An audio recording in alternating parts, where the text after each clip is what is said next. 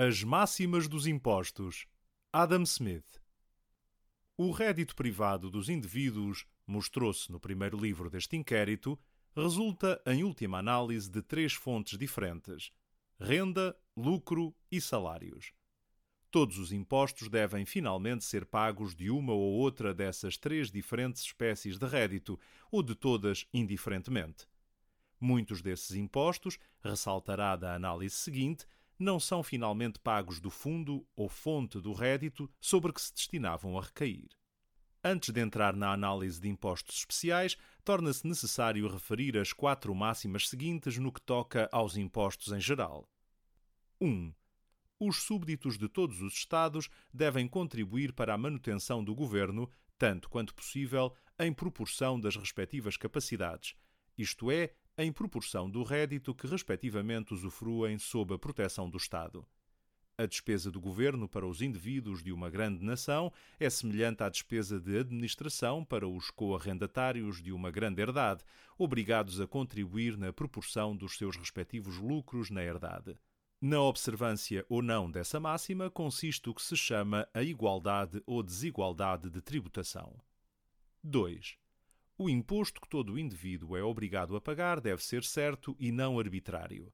O tempo de pagamento, o modo de pagamento, o quantitativo a ser pago, tudo deve ser claro e simples para o contribuinte e para todas as outras pessoas.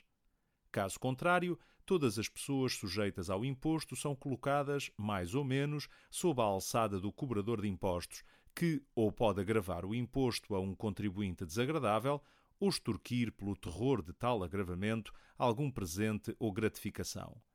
A incerteza da tributação estimula a insolência e favorece a corrupção de uma classe de homens naturalmente impopulares, mesmo que não sejam nem insolentes nem corruptos.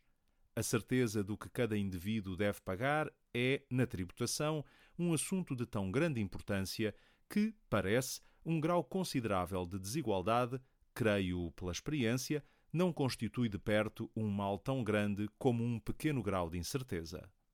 3. Todo o imposto deve ser lançado no tempo ou modo mais provável de ser conveniente para o contribuinte o pagar. Um imposto sobre a renda da terra ou das casas, pagável no mesmo prazo em que tais rendas são geralmente liquidadas, é lançado na altura em que é mais provável de satisfazer as conveniências do contribuinte, ou quando ele tem mais probabilidades de ter com que pague. Os impostos sobre tais bens de consumo, como artigos de luxo, são finalmente pagos pelo consumidor e geralmente de um modo que lhe é muito conveniente. Paga-os aos poucos quando tem ocasião de comprar os bens. Como também tem liberdade de comprar ou não, como lhe aprouver, a culpa é toda dele se acaso sofrer qualquer inconveniência considerável devido a tais impostos. 4. Todo o imposto deve ser arquitetado tão bem que tire o mínimo possível do bolso das pessoas para além do que traz para o erário público. Um imposto pode tirar ou afastar do bolso das pessoas muito mais do que arrecada para o tesouro público das quatro maneiras seguintes.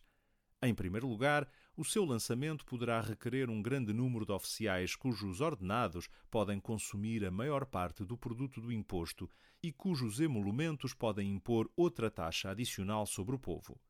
Em segundo lugar, pode obstruir a iniciativa das pessoas e desencorajá-las de se aplicarem em certos ramos de negócio que poderiam garantir sustento e emprego a grande número de pessoas.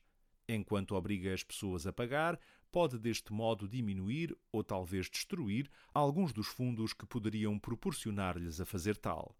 Em terceiro lugar, pela confiscação e outras sanções em que incorrem esses infelizes, tentando sem êxito evadir-se dos impostos pode muitas vezes levá-los à ruína e, desse modo, acabar com o benefício que a comunidade poderia ter recebido do investimento dos seus capitais. Um imposto pouco judicioso oferece uma grande tentação para a fraude, mas as sanções para a fraude devem aumentar na proporção da tentativa. A lei, contrária a todos os princípios da justiça, cria primeiro a tentação e depois pune aqueles que a ela cedem.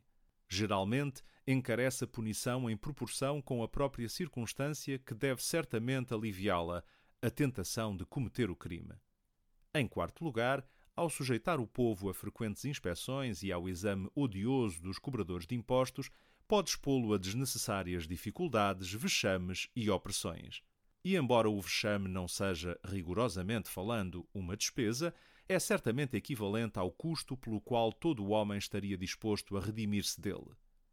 É, numa ou noutra destas quatro diferentes maneiras, que os impostos são frequentemente mais onerosos para as pessoas do que benéficos para o soberano.